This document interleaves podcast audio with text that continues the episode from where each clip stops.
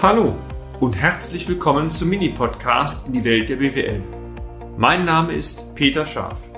Ich bin Unternehmensberater mit Leib und Seele und gemeinsam gehen wir den Problemen der BWL auf den Grund. Kurz, kompakt, unverständlich.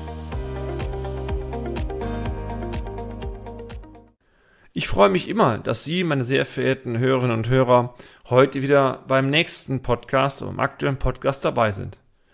Ich habe mich in den letzten beiden Folgen bereits sehr stark um das Thema Handel gekümmert, Warenbestand, weil mir einfach die Damen und Herren schlicht leid tun, die als Händler und Händlerinnen jetzt große Warenbestände der letzten Saison haben und am Ende schauen müssen, wie sie mit diesem Volumen irgendwie umgehen können.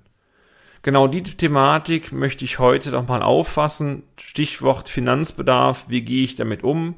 Wie kann man das Problem im Rahmen der schlechten Möglichkeiten halbwegs vernünftig lösen, um zumindest einmal zu eruieren, ob man eine Zukunftsperspektive hat oder nicht. Ich darf mal zusammenfassen, welche Tipps ich bisher vorgestellt habe.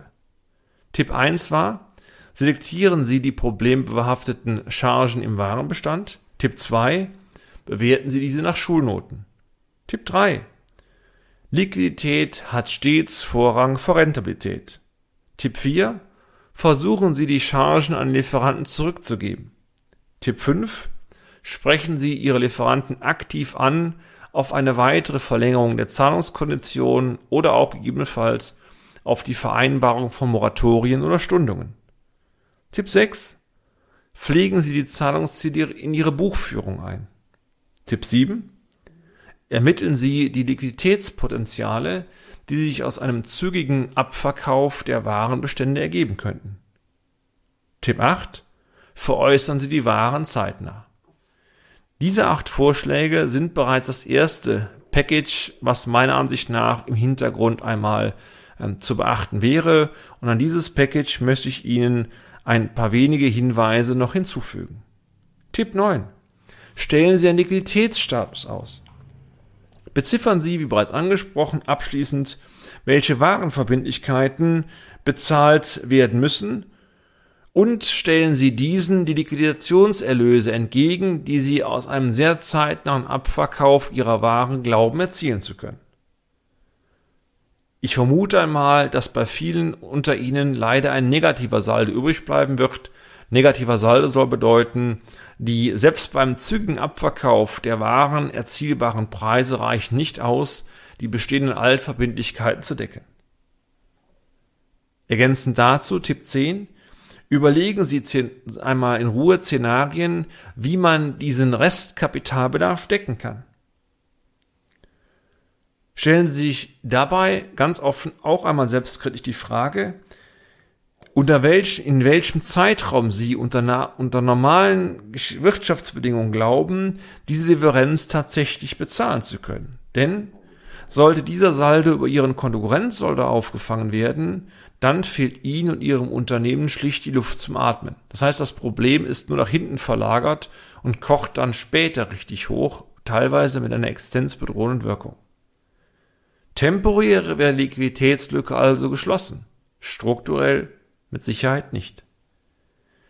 Eine moderate Finanzierung und damit Rückführung des Betrages über einen angemessenen Zeitraum wäre dann zwingend geboten. Sprechen Sie die Thematik offen mit Ihrer Hausbank an. Schnellschüsse, Schnellschüsse helfen keiner Seite, weder Ihnen noch Ihrer Hausbank. Tipp 11. Handeln Sie selber, auch wenn es nicht mehr geht. Was ich damit vermitteln möchte. Sollten Sie der Überzeugung sein, dass der Restkapitalbedarf so hoch ist, also praktisch der Altbestand, dass Sie ihn in den nächsten Jahren gar nicht mehr zurückführen können, dann ist das eine bittere Erkenntnis. Aber es ist eine Erkenntnis. Und das bedeutet auch damit erwachsen, vernünftig umgehen und den Finanzpartnern damit auch ganz klar in die Augen schauen. Besser Sie handeln, als dass man mit ihnen handelt. Das ist auch übrigens meine Devise, die ich im Feuerwesen immer wieder anwende, wenn es um Einsätze geht. Sind Verzichte bei den Gläubigern möglich? Können sie einmalige Zuschüsse von der öffentlichen Hand beantragen? Gibt es andere Investoren, die an ihr Geschäftsmodell glauben?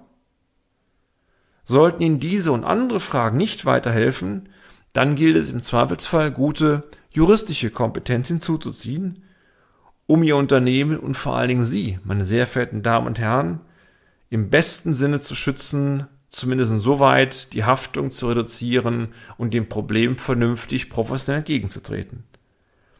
Ein Weitermachen unter Bedingungen, die künftig zu einem noch tieferen Fall führen, das schadet ihnen mehr, als dass es hilft, und das kann keine Lösung sein. Übrigens keine Lösung für keine der beteiligten Parteien. Es sind sicherlich keine leichten Gespräche, die anstehen, aber es sind machbare Gespräche.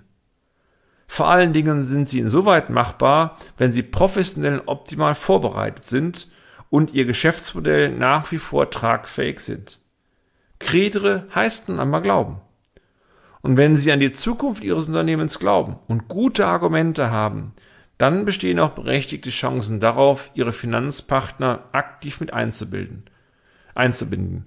Zu den Finanzpartnern na, übrigens zähle ich auch Ihre Lieferanten hinzu, denn letztendlich haben die eigentlich auch Interesse daran, mit Ihnen weitere Geschäfte in Zukunft zu generieren. Auch hier gilt die Devise, schalten Sie Profis ein, die solche Situationen kennen und mögliche Reaktionen von Finanzpartnern abschätzen können. Wenn ich oder wir, mein Team Ihnen behilflich sein könnten, jederzeit gerne. Ich wünsche Ihnen auf jeden Fall viel Erfolg, das Problem vernünftig und in Ihrem Sinne lösen zu können. Und damit sind wir auch schon am Ende des heutigen Podcasts. Haben wir Ihr Interesse geweckt? Fein. Dann besuchen Sie uns doch einmal auf unserer Homepage unter www scharf-office.de und schalten Sie auch beim nächsten Mal wieder ein auf eine kleine Reise in die Welt der BWL. Ihr Peter Scharf.